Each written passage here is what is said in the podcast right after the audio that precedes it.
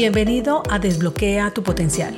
Mi nombre es Andrea Galindo, coach ejecutiva y en este espacio quiero brindarte información de coaching, emprendimiento, crecimiento personal y profesional, liderazgo, herramientas y un poco más para acompañarte a potenciar tus habilidades y llevar tu vida y negocio a otro nivel.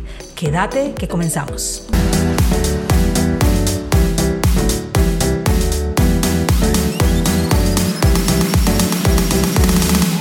Sé que a algunas personas les falta claridad sobre lo que se puede manejar en un proceso de coaching ejecutivo, razón por la cual hoy quiero hablarte de los casos más frecuentes por las que un líder se acerca a realizar un proceso de coaching, con lo que podría detectar si esto es lo que puedes estar buscando. Te lo digo porque mientras estuve de líder como empleada, requería de este servicio, solo que no lo conocía y no tuve la oportunidad por varios años de acceder a él. Y cuando finalmente lo hice, me cambió tanto la vida que decidí que quería realizar lo mismo para otros. Es importante mencionarte que en algunos casos realizo trabajo de coaching y mentoring, aunque aclarándole al cliente desde el principio la diferencia que existe entre ambas para evitar confusiones. Y quiero hacerlo en este momento también para ti. El coaching se centra en el proceso de acompañar al cliente para que descubra sus propias respuestas y alcance sus metas mientras que el mentoring implica compartir desde la experiencia y conocimientos, en estos casos los míos, para guiar al cliente en su desarrollo profesional dentro de un campo específico que desee trabajar. Así es que cuando noto que es favorable acompañar al cliente desde mi experiencia, en donde incluyo mentoring y explico lo que a mí me funcionó en determinado caso, y que sí y solo sí lo aplique si resuena con él.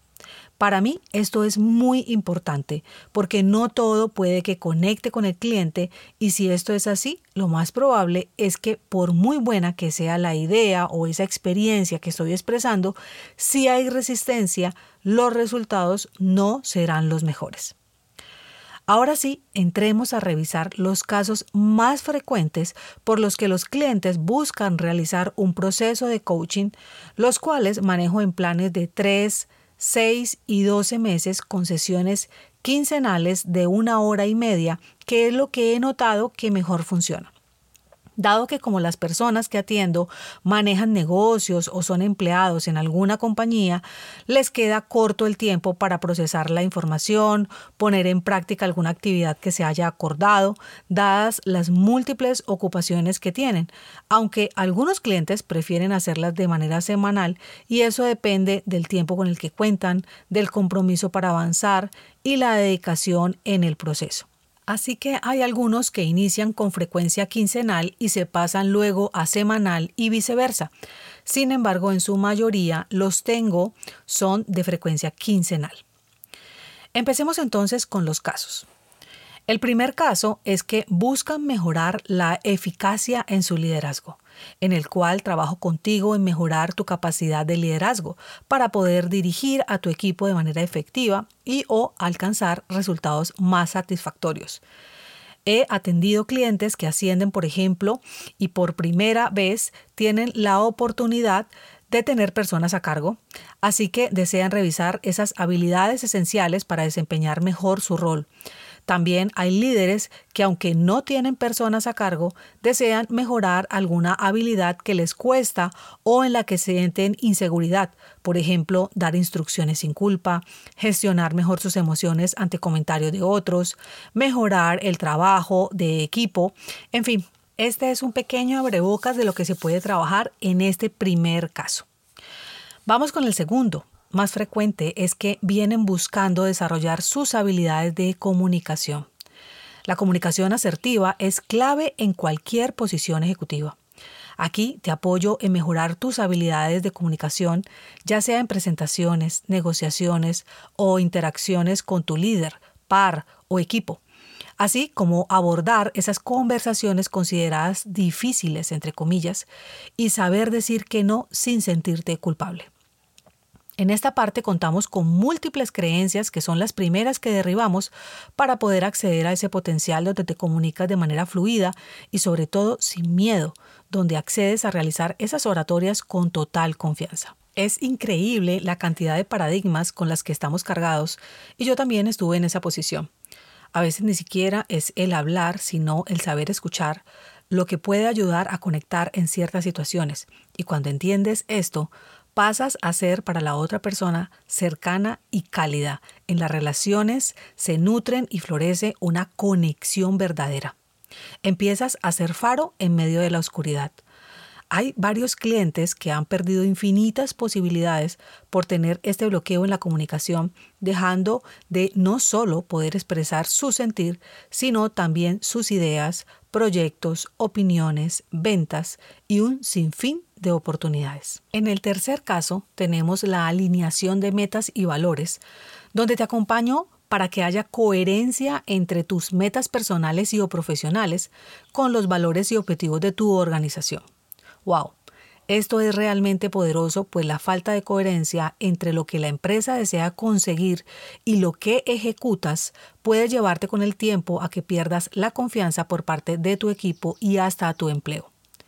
He hablado en varias oportunidades acerca de esto porque la mayoría de personas se sienten inconformes aunque no ven las posibilidades disponibles donde realmente haya un disfrute en sus quehaceres y que su labor se rija bajo un propósito mayor que es el eje central que lo mueve a obtener resultados extraordinarios de manera placentera, sin sacrificios, sino desde una misión donde todas las áreas principales de su vida se muevan en armonía y cuando se presenta algún desbalance que es normal que suceda, no entran en la desesperación, sino en la conciencia de saber que debe actuar sin entrar en el desespero, sino abrazando la situación con la claridad de saber que a través de ese momento que normalmente se presenta con un progreso gradual, viene un salto cuántico en su vida que aprende a transitar desde el disfrute del proceso. En el caso 4 tenemos el manejo de situaciones de estrés y presión, pues como líder a menudo enfrentas situaciones de alto estrés y presión en tu trabajo, por lo que puedes requerir acompañamiento para desarrollar estrategias efectivas que te ayuden a manejar estos desafíos.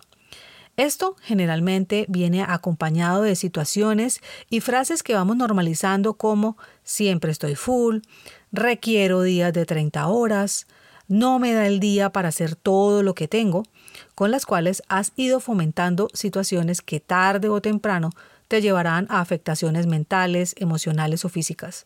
Solo que no lo dimensionas porque es como si estuvieras en una burbuja que no te permite hacerlo donde generalmente viene apoyado de hábitos que no son los más saludables como la alimentación, el ejercicio, el descanso o los tiempos de recuperación de energía, los manejos emocionales y demás, que vas reforzando a través del tiempo y llega el momento en que no son soportables. Todo esto lo va avisando en tus pensamientos recurrentes, emociones y tu cuerpo, solo que al estar tan entretenido en el día a día, con tus múltiples ocupaciones, lo ignoras totalmente y todo esto va generando una especie de bola de nieve que se vuelve tan pesado el transitar y es cuando estás a tope, donde logras tomar decisiones radicales y buscar acompañamiento, aunque lo ideal es no llegar hasta ese punto, sino darle el manejo desde los primeros inicios. Creo que hasta ahora esos primeros cuatro casos contienen suficiente información para que los repases e identifiques con cuál de esos casos has conectado y puedas ir revisando la posibilidad de dejarte acompañar de un coach, ya sea yo o con el que realmente conectes. Esto de la conexión con el coach es muy relevante que lo tengas en cuenta, pues en los espacios de las sesiones afloran conversaciones que yo llamo del alma, donde aparecen situaciones muy íntimas que tal vez no las has conversado con nadie y que identificas que sacarlas es de beneficio y apoyan el proceso. Por eso se ofrece un espacio seguro donde lo que se hable queda solamente allí. Yo le digo a mis clientes que actúo como un padre en confesión o como Tom Cruise cuando recibe una misión que se autodestruye el mensaje o un psiquiatra que trata a un caso en un paciente. Es totalmente confidencial y de un manejo muy cuidadoso. Así que los otros tres casos los dejaré para una siguiente eh, ocasión, un siguiente episodio. Por lo tanto, quédate atento para que sigamos conectados la próxima semana. Esto es Desbloquea tu potencial y si quieres seguir nutriéndote con más información como esta, busca la cuenta en Instagram Conecta Coaching Group y podemos estar de manera diaria más cercanos accediendo a realizar alguna pregunta que te surja de la que charlamos en este episodio o simplemente saludar o dar una sugerencia. Estaré encantada de recibirte. Nos encontramos en poco tiempo. Chao, chao.